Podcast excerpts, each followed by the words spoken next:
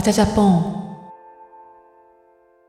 あの私もね嫌な女だと思うの。自分でもそういう思い当たる節あるんだけど。でも私はさまだ笑いの余地を残してる嫌な女だと思うの。でもその女さ笑えないんだよ。ただただものすごいただの嫌な女なの。本当に嫌な女なの。いかがお過ごしでしょうか？また嫌な女がいましたさっきいたのでほやほやの状態で勢いでこれを撮ってあります。あのねどういう嫌な女かっていうとみんながさ嫌な女って連想するその女です。もう嫌な女といえばこういう女だよねっていうような女です。もしね心が綺麗な方はわからないかもしれないので詳しく説明いたしますとその場にいるみんなより私の方が上だからねみたいな態度を一番最初に取ることによってこれをねマウントっていう言葉がね美しく感じるくらいマウントっていうよりはもう威嚇みたいなあなた猿なのみたいなねあの動物なのみたいな威嚇をするのね。どんな人なのかとかその人が何ができるのかとかそういうのを感じさせる前に高圧的な態度をとることで自分に何も言わせないみたいな多分ねそれがね自分を守る術になってる人だと思うんだけど、まあ、そんなことをしてくる女なのね。私その女と3回目だったんだけど今日会ったのが。で歴史を話すと1回目会った時これね78年前かな初めて会ったから私もさ「はじめましてバチャですよろしくお願いします」って挨拶するじゃん。挨拶したらジロって見られてさ何にも言われなかったのね。え？お前は名乗らないの？って思うじゃん。でその時名乗らなかったの。でその後私の方にツカツカツカってきて「名前なんて言うの?」って言われて「え？さっき名乗ったじゃん」お前ちなみに名乗ってないからな」みたいな感じだったんだけど1回目の記憶まあそれが強烈だったからそのくらいしか覚えてないんだけどこんな嫌な女が現実にいるんだって思ったのね。で2回目会った時これはねそっからまた12年経った後だったと思うんだけどあ嫌な女だまたと思ったのね。2回目の時はもう1対1でのお仕事だったんですよ。だからもう対戦だよね。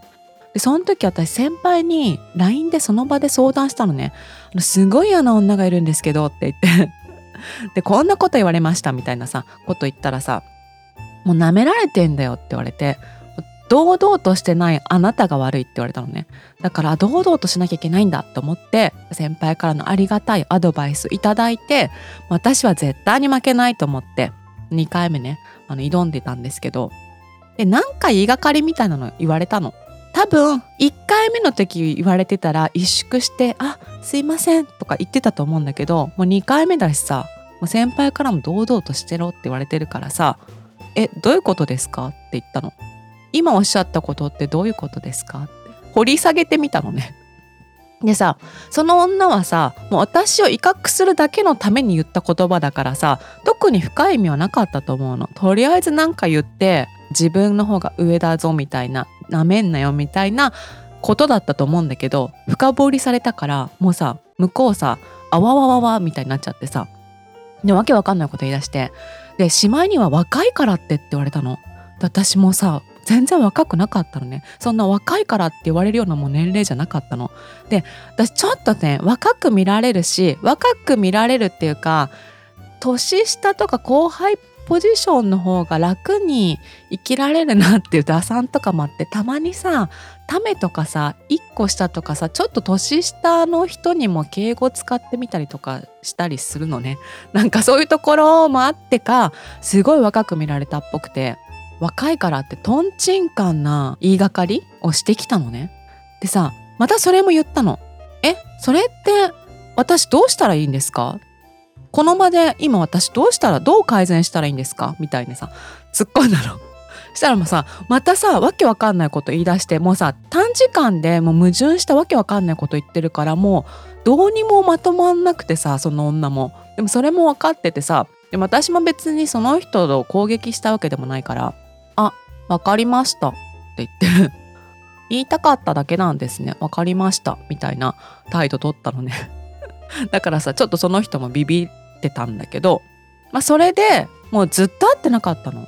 で、ついに今日3回目ね、あの嫌な女だって思って。今日は3人であの取り組んだんですねお仕事に取り組みまして私嫌な女もう一人でその方も女性でその方は多分一回りくらい上の人なんだよね。年齢が一回りくらい上ですごく優しい人なの。私も、まあ、すごい仲いいわけではないけど何度かお仕事でご一緒させてもらったすごい優しいとてもいい人なのね。今日はその人に狙いを定めてその3人の中で私が一番上だぞっていう空気感をさ最初に出したいからさ一番最初にその優しい人に向かってねすごいひどいこと言ったわけ。でそれがそのさ仕事をより良くするための厳しいこととかだったらまだわかるんだけどそうじゃなくてもうただただ攻撃なのよね。それがその人のもう本当に今までの反省とかさその人の才能とかを全てを否定するようなもう最低な発言だったの。で私もブチギレそうになってじゃあ言わせてもらいますけどって出ていきそうになったんだけどでもそうするとさもう本当にその仕事の場が悪くなるしその時はね我慢したのね。その後にその優しい人がちょっとその場から離れた時にさささささっと言ってさっきあの女が言ったことなんですけど気にしないでください。あの女言いたいだけなんでって。言ったら大丈夫だよって言ってくれたんだけど でもさ絶対その優しい人傷ついてさもう傷つかないわけがないみたいなことを言ってたのね。でそういうこと言われたらやっぱり今後の仕事もさ自信なくしちゃうと思うしさうまくいかなくなると思うのね。でそれが本当に許せなくても何なのこの女と思ってこの女許せないと思って。その自分がその場でもうたった3人の場でさその場で一番上みたいなさそれ何の意味があんのって思うじゃん。みんなでさ協力してさいい仕事したらいいだけなのにさなんで一番になりたがんのみたいなそこで上になって何になんのって思うんだけど何の得もしないんだけどさその空気感を出したいがために人を傷つけてるっていうのが本当にムカついてこの女どうしてやろうってずっと思ってたんだけどその時さ言ってることもさとんちんカンだったのね。確かにそういうことってあるけどこの場面ではそうじゃなくないみたいなことで。でさ厳しいことだったらさその人のためにもなったりもするしさそのそこにいるその3人のためにもなったりその仕事が良くなったりとかするからそれは必要なこともあると思うんだけど厳しいことは。でもその発言って絶対違ったのね。私さ普段はそんなこと考えないんだけど本当に嫌な女がいたり本当になんか嫌な目にあったらこの人がどうやったら困るかっていうのはすごい考えるの。ここで私と口喧嘩をすることじゃないと思ったんでそれは。だからそこでは我慢して言わなくて。私がそこでやったのは自分がそこでの仕事をとっても頑張るっていう。で自分がさそこの仕事頑張ったらさまあその一人いい結果出すじゃん。そしたらまあそこで私が上に行くんだよね。そうするとその女黙るっていう構図になるからもう私そこすっごい頑張ってもうすっごい私そういう時ってもう嫌な女に勝つためならすっごいこう自分の能力が開花するタイプなのでものすごい頑張っていい仕事をしたんだけどさ。でその後にでもこれだけじゃなと思ってもうこの女ちょっとって思ったからまあまだねあのさっき終わったばっかりなのでやってないんですけどちょっと叱るべき人にこういうことがありましたっていうことをねご報告しようかなと思ってます。でも本当さもう嫌な女って本当皆さんの前にもいませんか？こういう女まだいるんだって思ったんだけどたまにいるよね。こういうさもう本当に笑えないっていうかあの私もね嫌な女だと思うの自分でもそういう思い当たる節あるんだけどでも私はさまだ笑いの余地を残してる嫌な女だと思うの。嫌な女だよねって言われて笑い話になるような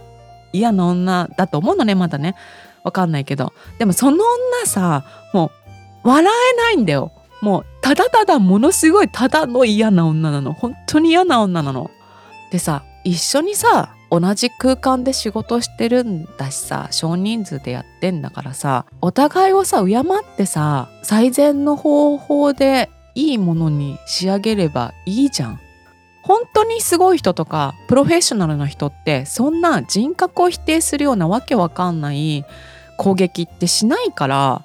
もうほんと小さいなって思うんだけど嫌な女どうしたらいいんだろうね。私こういうポッドキャストをやってるのもしかしたら嫌な女を潰したいっていうか消滅させたいっていうのがあるのかもしれません。皆さんの周りの嫌な女のご報告もねお待ちしております。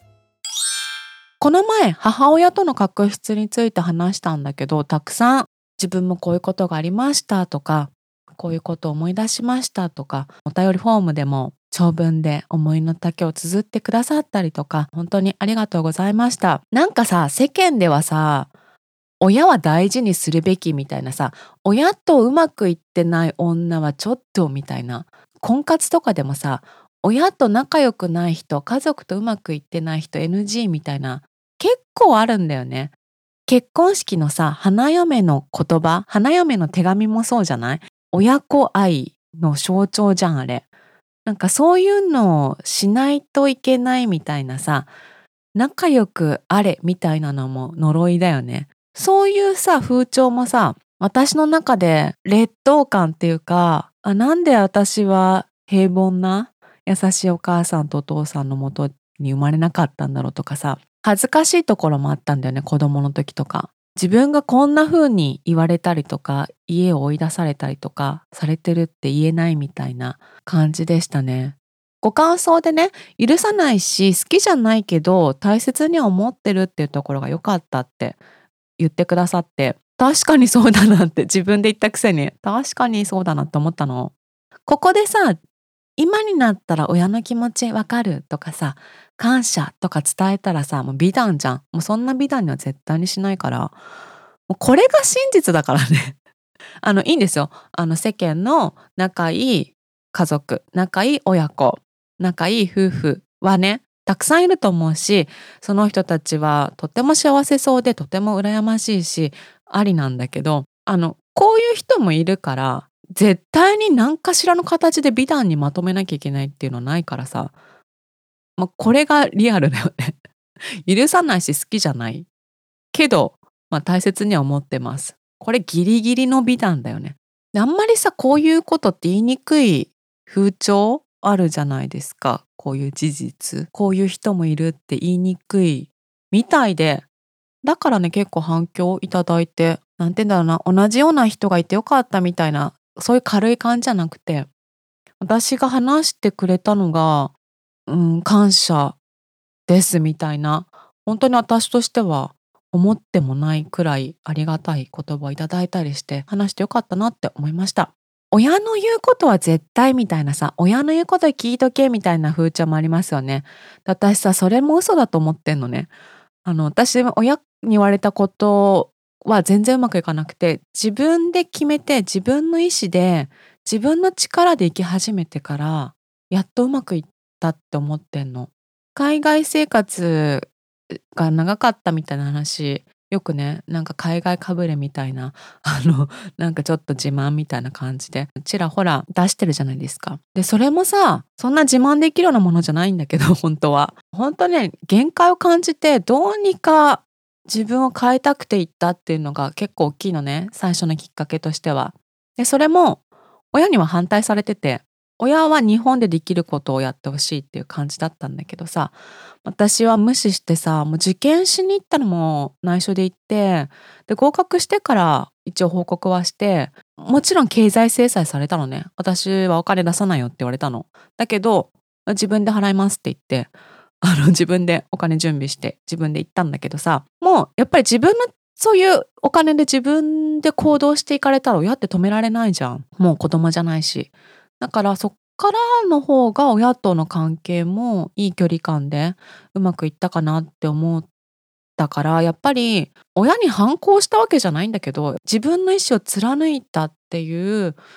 行動がすごくその親子の関係にも逆に良くなったっていうことでしたね今思うと。でね結婚のこともね母親からいろいろ言われてたんだよね。そのさ日本でっていうのも日本で早く結婚相手見つけなさいみたいなさ今から海外なんて言ってたら結婚できなくなるみたいなことだったの。でこの前さ朝日新聞の朝ポキのねオンラインイベントがあってで、私その日たまたま家にいて、あ、もう少しでオンラインイベントなんだと思ってさ、でまだ入れたからちょっと覗いてみようかなと思って覗いてみたのね。そしたらさもうすごい「え現代ってこんなことできんの?」みたいなすごいなっていう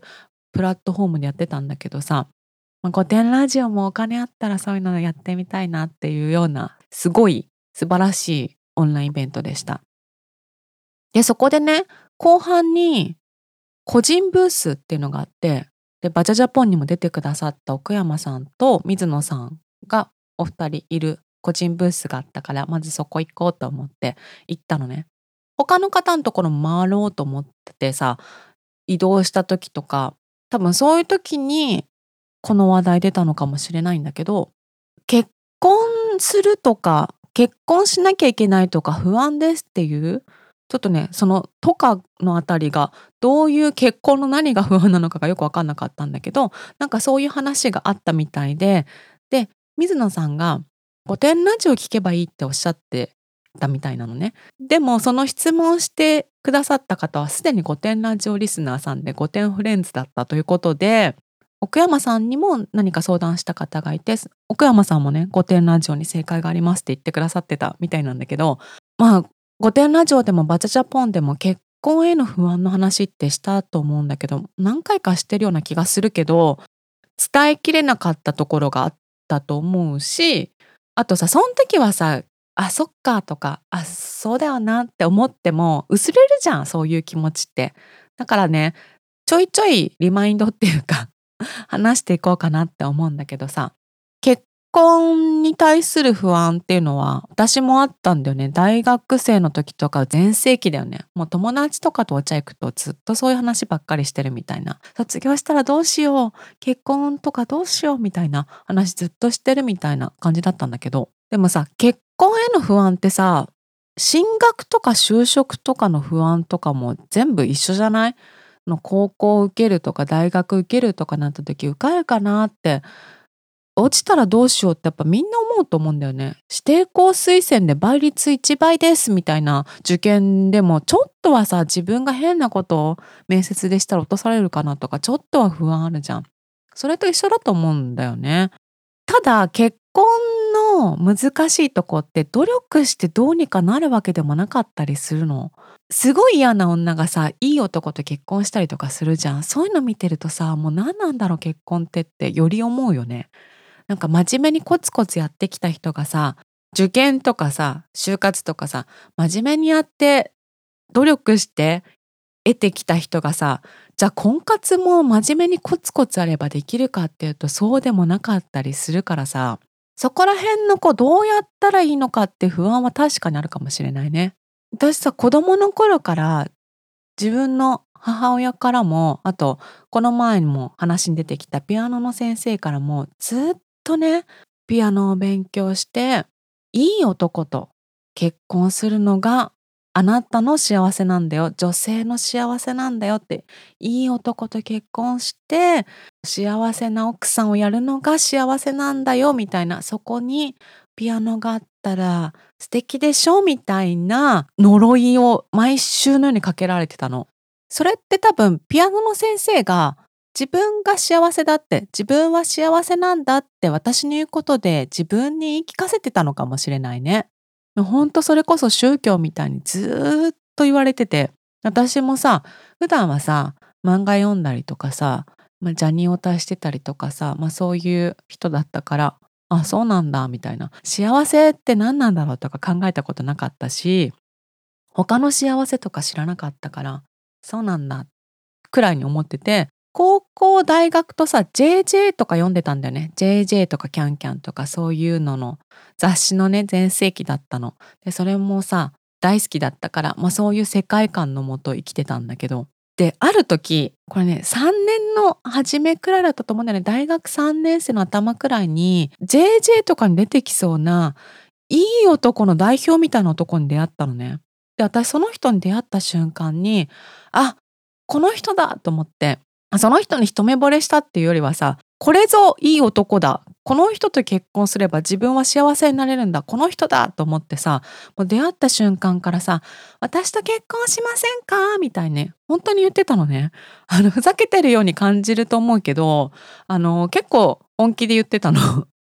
会うたびにさ「私と付き合いませんか？私と結婚しませんか？卒業したら私と結婚どうですか?」みたいなことを言っててさその人は他の大学の1学年上の人だったんだけどそれこそ世間でいうさいい男の基準を全て満たしてるような人だったのねただ性格が悪かったんだよねでも私はそこの性格悪い部分が気に入っちゃって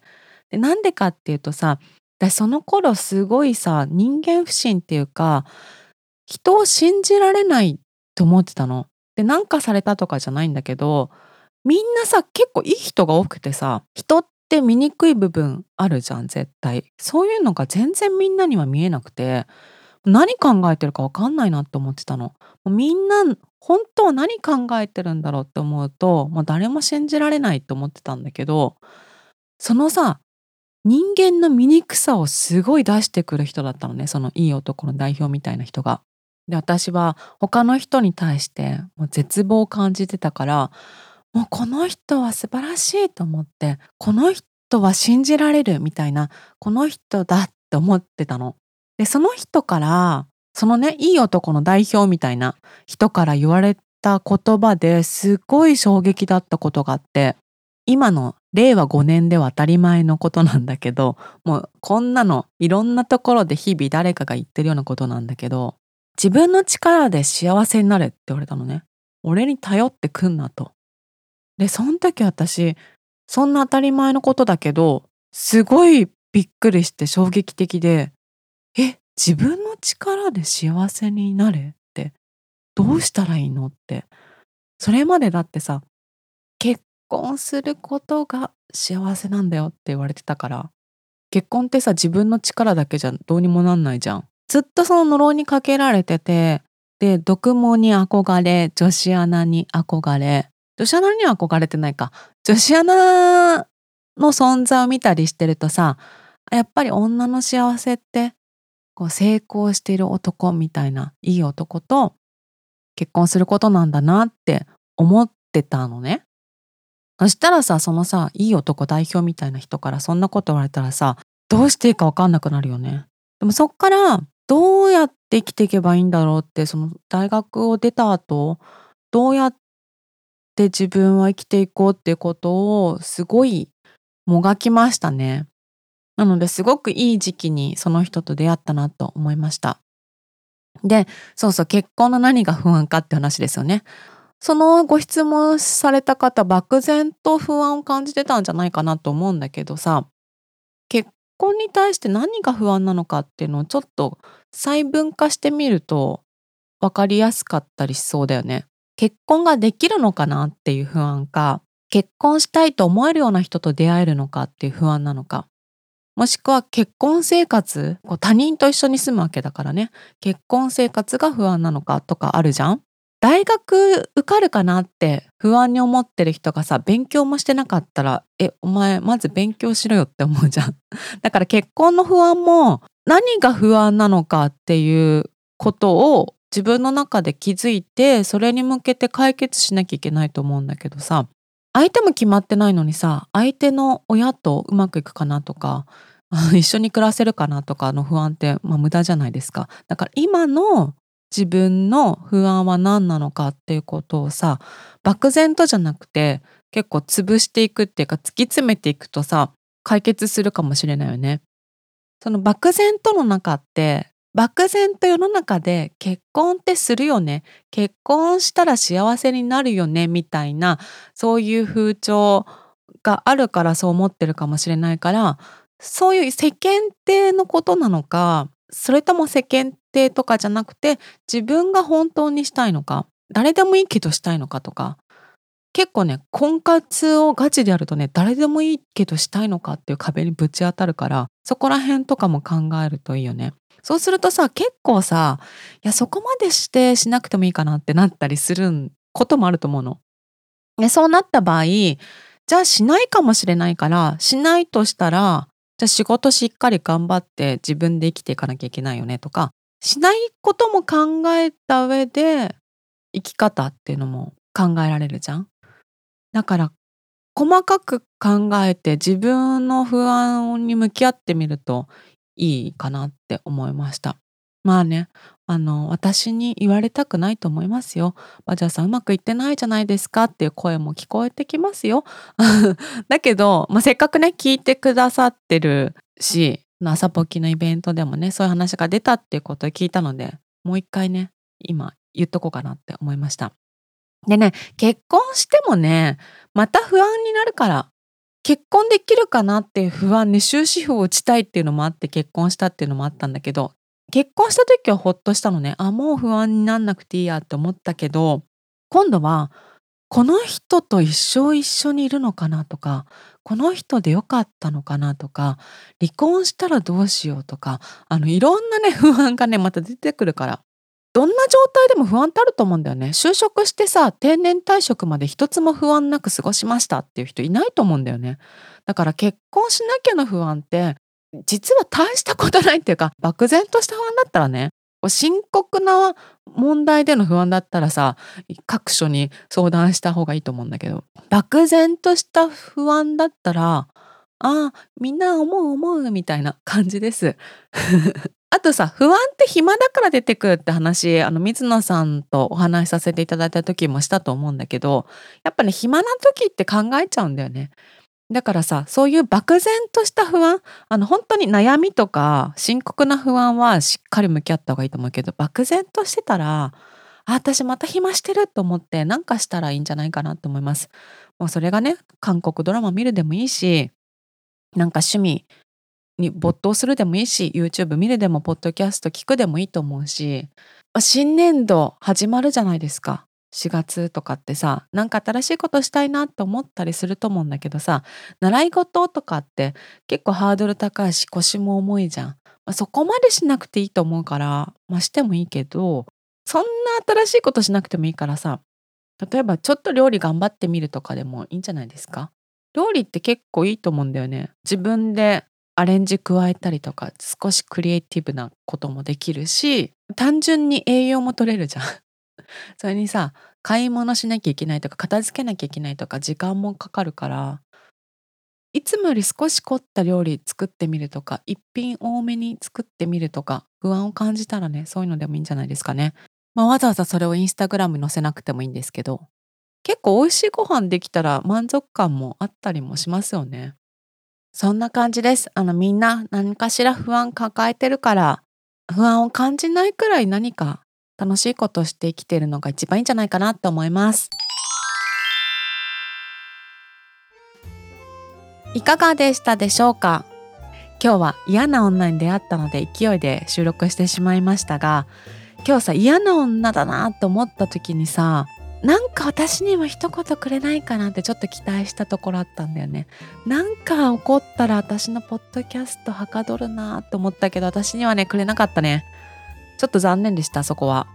やっぱり嫌な女とかさそういう何かに出会った時ってネタにできると思うとちょっと欲しがるようになってきたのね なので聞いてくださってる方もねなんかさ嫌なこと起きたらお便りできるって思ってポジティブに 変換してくれたら楽しくなるかなと思います嫌な女とかいけすかない女とかやっぱりバジャジャポンのリスナーさん大好物だからもしそういう人がいたらねよしお便りするぞって思って楽しんでください。バジャジャポンはインスタグラムやツイッターもやっております。ハッシュタグバジャジャポン、ハッシュタグポンズでぜひご投稿ください。お便りフォームも概要欄にございますので、ぜひそちらからもお寄せください。それではまた木曜日にお会いしましょう。またねバチャジャポン